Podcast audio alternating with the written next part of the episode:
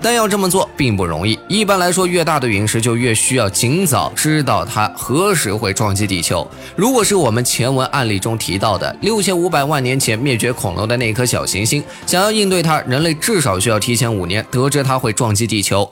退一步说，如果我们很幸运得知了这颗天外来物会在何时撞击地球，那么人类能摧毁它吗？面对那颗小行星，即便人类搬出核武器，也不可能摧毁它。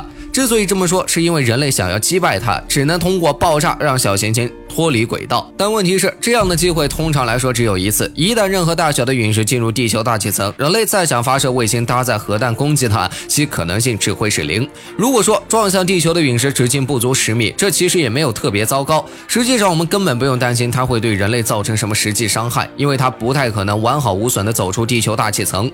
在落地之前，直径不足十米的陨石基本都会被摩擦殆尽。倘若说那颗天外来物的直径约为二十到一百米，它完全有能力毁灭地球上的一座城市。